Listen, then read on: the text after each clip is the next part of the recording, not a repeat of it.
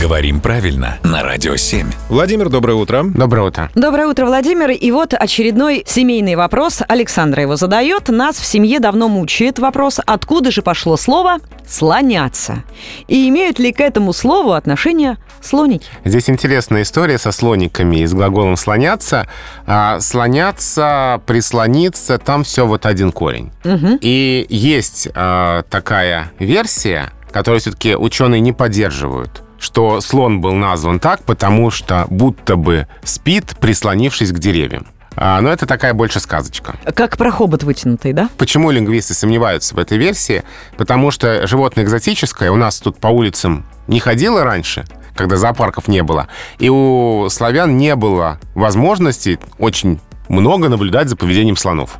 Поэтому все-таки предполагает, что это искаженное слово, тюркское слово «аслан» со значением «лев». Конечно, лев — это не слон, но здесь такое резкое изменение значения не редкость. На самом деле, похожая история с верблюдом произошло, которая искаженная латинское «элефантус», от которого элефант слон.